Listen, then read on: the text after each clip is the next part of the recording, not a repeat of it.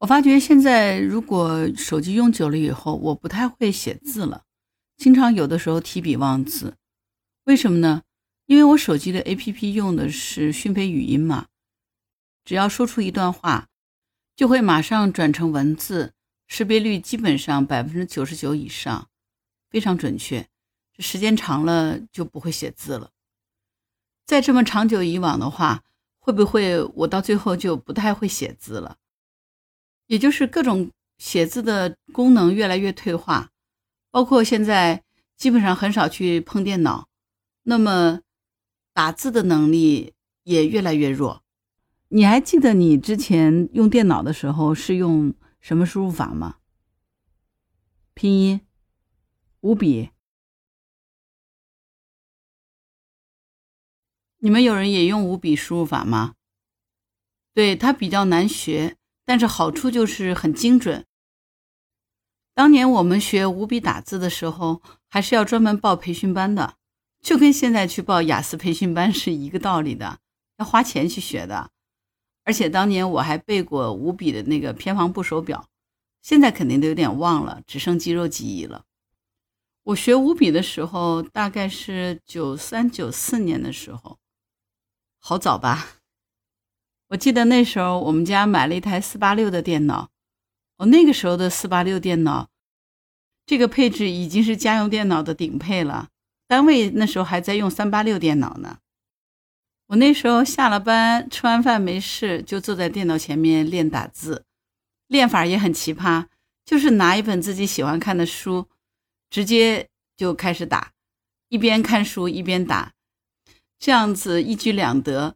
字打完了，书也看好了，时间一点都不耽误。这个时间管理做的还不错，对吧？那个时候练的挺疯狂的，我每天晚上都会练两小时左右的打字，所以进步也非常快。大概三个多月以后，打字的速度已经达到一定的水平了。我最快的时候能够达到每分钟打两百个字，那就是打字员级别的，然后非常有乐趣。真的就跟现在打电脑游戏一样的，你沉浸其中是非常快乐的，因为五笔输入的识别率是非常高的，所以噼里啪啦打完以后，哎，那个文章几乎是没有错字就形成了，那个成就感还是及时满足的。我就特别能够理解我儿子在打游戏的时候攻塔成功那种成就感吧。而且那时候还有一个好处是，一边打字一边这边可以放着音乐，我喜欢听的歌，啊，谭咏麟的、张国荣的、梅艳芳的，所以那个时候收获还是很大的。因为一方面把打字练出来了，一方面看了很多自己喜欢的书，而且呢，粤语水平也提高了。那个时候打字真的是有点练得疯魔了。我记得有一次我弟问我一个字怎么写，我就毫不犹豫地报给了他四个码。他就奇怪的看了看我，不耐烦的说：“我问的是这个字怎么写呀？”我还很纳闷儿，脑子里头又过了一遍，没错呀，是这四个马呀。但是看到我弟那种怀疑的眼神，我就不放心嘛，就在电脑上面去打了这个字。哎，看到屏幕上跳出这个字了，我就非常坚定的跟他说：“没错，就是这四个马。”又把马报了一遍，我弟就很怒了。我问的是你怎么写，又没有问你怎么打，我才意识到，原来他是在问我怎么写这个字，就是很疯魔。所以任何时候我们沉浸在一件事里，都会显得呆呆的，不知所以然。